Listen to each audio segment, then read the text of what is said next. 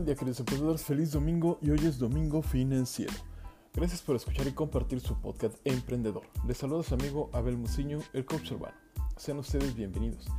Sigamos dándole forma a este esfuerzo en conjunto y en la temporada 1 y 2 les platiqué varios, muchos, hartos, un chingo de ideas y tips para mejorar su educación financiera. Ahora te voy a platicar un breve resumen de los capítulos sobre el libro Finanzas Personales para Dummies del autor Eric Dixon, y así será a lo largo de esta temporada. El autor menciona, este libro es lo suficientemente básico para ayudar a un novato a enfrentarse a los asuntos financieros complicados, pero los lectores con mayores conocimientos encontrarán retos al pensar en sus finanzas de una nueva manera e identificar áreas de mejora. Ok, empecemos. Capítulo 1. Mejorando sus conocimientos financieros. Desafortunadamente la mayoría de la gente no sabe cómo administrar sus finanzas personales porque no se les enseñó. Quizás sus padres evitaban hablar sobre el dinero frente a los niños y casi ninguna escuela preparatoria o universidad ofrece siquiera un curso que enseñe estabilidad vitalmente necesaria durante toda la vida. Algunas personas tienen la fortuna de aprender las claves del éxito financiero en casa, con amigos conocedores y con buenos libros como este.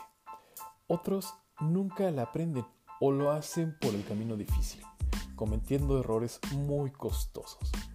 La gente que no sabe comete más errores aún, y entre más errores se cometen, más dinero se pierde.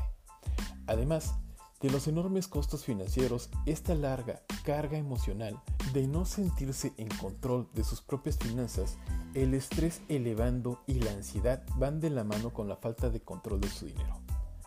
Hablando de dinero en casa, yo fui afortunado porque mis padres me inculcaron la importancia de la administración de las finanzas personales. Mamá y papá me enseñaron muchas cosas que han sido invaluables a lo largo de mi vida. Y estas incluyen firmes principios sobre ganar, gastar y ahorrar dinero. Mis padres deben de haber sabido cómo hacer esto, porque criaron una familia de tres niños con, por lo general, un salario modesto. Ellos conocían la importancia de aprovechar al máximo lo que se tiene y transmitir estabilidad básica a los hijos. En muchas familias, sin embargo, el dinero es un tema de tabú. Los padres no hablan sinceramente con sus hijos acerca de las limitaciones, realidades y detalles de sus presupuestos. Algunos padres con los que he hablado piensan que el tema del dinero es para adultos y a los niños no les debe involucrar para que puedan seguir disfrutando de su infancia. En varias familias, los niños escuchan hablar de dinero solo cuando surge un desacuerdo o una crisis financiera. Y así comienza el ciclo perjudicial en los niños en los que asocian el dinero y la administración financiera con algo negativo. En otros casos, con la mejor de las intenciones pasan a sus malos hábitos de administración monetaria. Por ejemplo, quizás usted aprendió de uno de sus padres a comprar cosas para levantarse el ánimo o quizá fue testigo de la búsqueda maníaca por parte de uno de sus parientes de un negocio o ideas financieras que le hicieran rico de manera inmediata. Con esto, no quiero decir que no debe de escuchar a sus padres, pero el área de las finanzas personales, como en cualquier otra, consejos y ejemplos familiares erróneos pueden ser muy problemáticos. Piense en dónde aprendieron sus padres a administrar el dinero y luego considere si usted ha tenido el tiempo, la energía o la inclinación para estudiar varias opciones antes de tomar una decisión. Por ejemplo, si no investigó lo suficiente o tenía la información errónea, quizás sus padres piensan que los bancos son los mejores lugares para invertir dinero o que comprar acciones es como ir a Las Vegas. A veces los padres tienen un enfoque correcto, pero los hijos se van al otro extremo por rebelarse. Por ejemplo, si sus padres gastaban el dinero con cuidado y atención y algunas veces se sintió privado de algo, usted tendrá que hacer lo contrario. Se comprará regalos caros en cuanto usted tenga dinero extra en sus manos. Ignorancia financiera. Una situación costosa. La falta de autodominio en la administración de las finanzas personales no solo causa mucha ansiedad, sino también serios problemas. Por ejemplo, los estudios muestran que menos del 20% de la generación de la posguerra ahorra de manera adecuada para su jubilación Y una cuarta parte de los adultos entre 35 y 54 años ni siquiera han comenzado a ahorrar para el retiro. Otro ejemplo, uno de cada dos matrimonios de los Estados Unidos termina en divorcio. Los estudios muestran que el desacuerdo financiero es una de las causas de desvanencia marital. En cada matrimonio, el dinero a la larga se convierte en el asunto más importante. Otro ejemplo, Menos del 10% de los americanos entienden claramente lo que es 401k.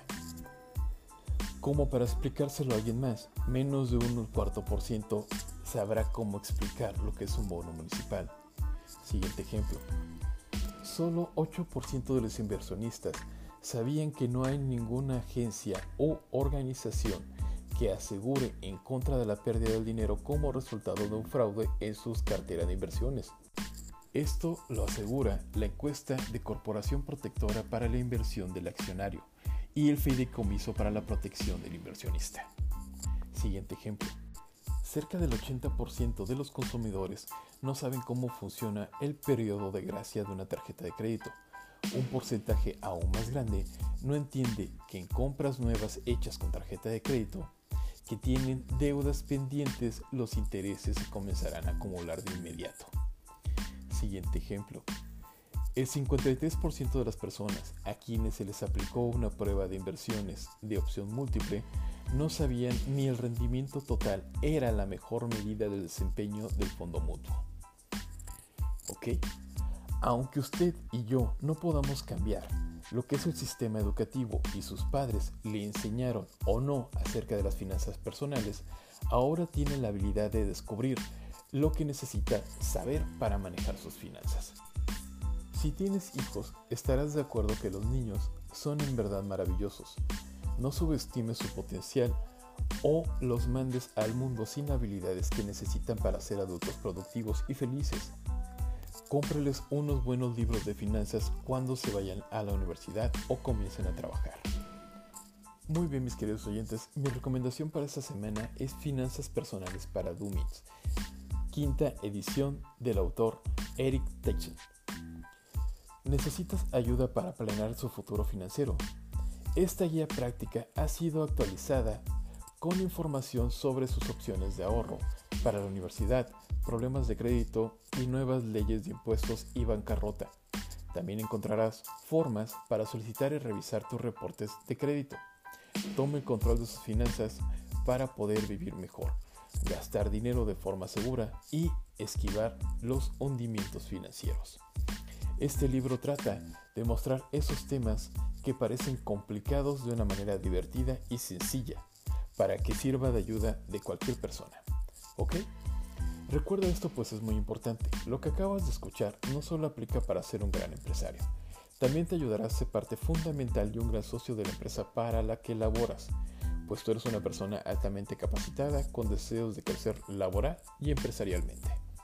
Muy bien, con esto termino mis queridos emprendedores. Por favor síganme en Instagram, Twitter, únense a mi grupo de Facebook Emprendedores Jalapa, busquen mi perfil Godín en LinkedIn y en todos me encuentran como Abel Muciño, el coach urbano.